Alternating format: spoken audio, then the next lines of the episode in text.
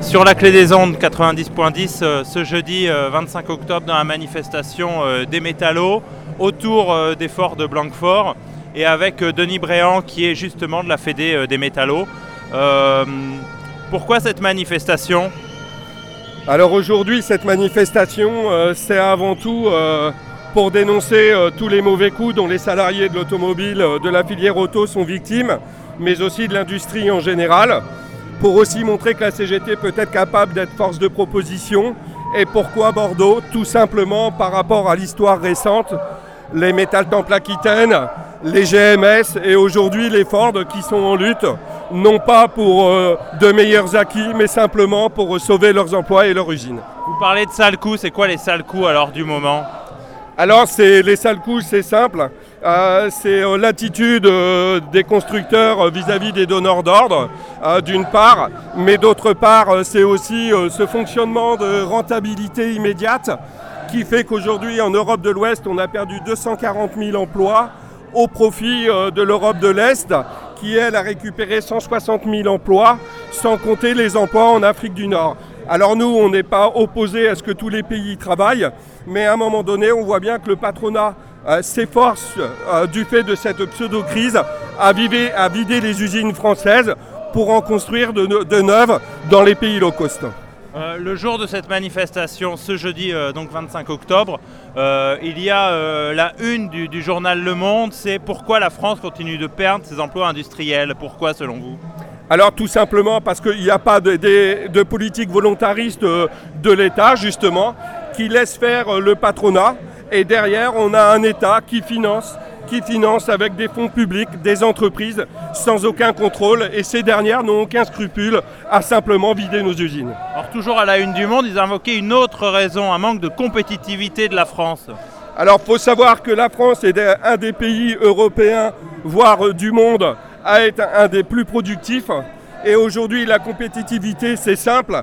Pour un patron, hein, pour un patron, pour les politiques, la compétitivité, c'est l'opposition des salariés entre eux, d'un pays à l'autre ou même maintenant d'une usine à l'autre. Alors, sous prétexte de renier sur les conditions de travail et sur les acquis sociaux, on considère qu'on n'est pas compétitif, d'où des accords de compétitivité qui souvent n'ont aucun sens, puisque ces accords-là n'ont qu'un seul but, c'est renier sur les acquis salariaux, sur les acquis que les salariés ont gagnés.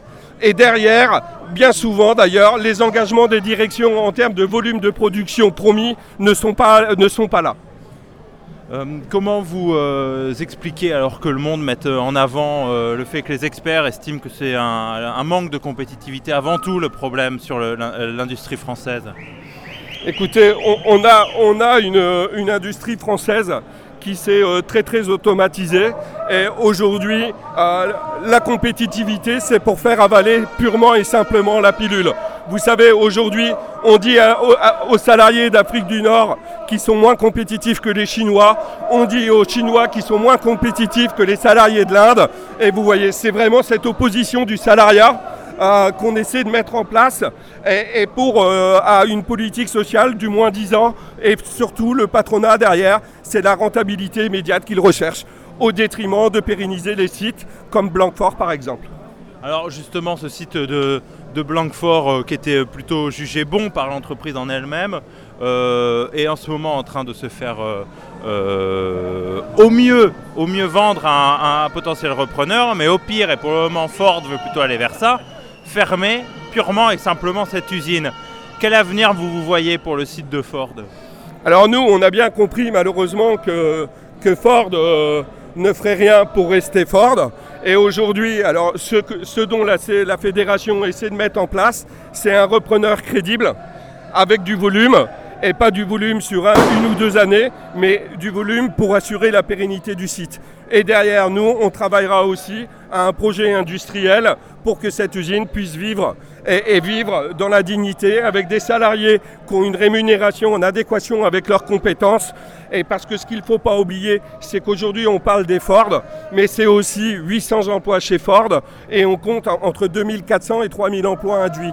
Donc à l'échelle de la région Aquitaine, à l'échelle de Bordeaux, c'est ni plus ni moins une catastrophe sociale et c'est pourquoi qu'il faut une prise de conscience dès maintenant pour empêcher cette fermeture de site. Alors les négociations qui sont en cours sortent peu de, trois acteurs, euh, le gouvernement, Ford, euh, Ponche, comment peuvent peser les salariés sur, sur, ces négociations qui se passent pour le moment sans eux, sans les syndicats Alors c'est justement une grosse problématique. Hein. Nous, la, CGT, et, là c'est la Confédération, on prône que les, organisations syndicales dans de telles situations devraient participer aux négociations, mais peut-être qu'il y a un pacte entre l'État et ces entreprises, encore sur fond d'argent public. Et aujourd'hui, bah, effectivement, il n'y a, rien de volontariste euh, parmi ces négociateurs pour que nous, nous puissions être à la table des négociations. Ça, on le déplore très fortement et c'est pourquoi il faut que la mobilisation grandisse parce que c'est peut-être que par le rapport de force qu'on obtiendra satisfaction. Euh, ne nous cachons pas derrière notre petit doigt, on voit qu'il y a euh, aussi finalement peu d'ouvriers de, Ford qui ont fait le déplacement ce jeudi 25 octobre dans, la manif. Alors moi, je ne me permettrai pas de juger, mais aujourd'hui, on a, des salariés euh, qui peut-être, à force d'entendre qu'on ne peut rien faire contre les groupes américains, à force d'entendre des fermetures de sites, dès qu'on allume la télévision, c'est des mauvais coups pour les salariés. Peut-être qu'aujourd'hui, on a une bonne partie des salariés qui ont la tête sous l'eau, mais nous, on fera tout pour justement qu'ils relèvent la tête, qu'ils retrouvent une dignité et qu'ils viennent se battre parmi nous. Notamment vous, et vous le disiez au début de cet entretien, euh, avec la Fédé des métallos, vous êtes aussi dans la proposition euh, des propositions pour l'avenir industriel. Ça passe par quoi? Alors, c'est simple. Hein. Aujourd'hui, euh, on, sent que si on regarde et qu'on laisse faire le patronat, on ne sauvera pas nos boîtes. Si derrière, nous sommes en capacité de proposer des alternatives, là, on aura matière à mettre les salariés avec nous et faire en sorte que ces salariés puissent sauver leur emploi. Alors il y a des, pistes de travail euh, qui pour l'instant ne sont pas encore abouties, mais la CGT au niveau de l'automobile euh, aura fort à faire et mettra tout en œuvre pour apporter ces alternatives crédibles. Aujourd'hui on pense que déjà il faudrait... Euh, donner beaucoup moins de dividendes. Il faut savoir que la France est un des pays qui redistribue le plus de dividendes et bien souvent au détriment euh, de la recherche et développement au détriment d'une réelle structuration des nouvelles technologies. Et c'est en ça que nos usines prennent un gros coup en termes des effectifs. Il faut socialiser, renationaliser plus d'usines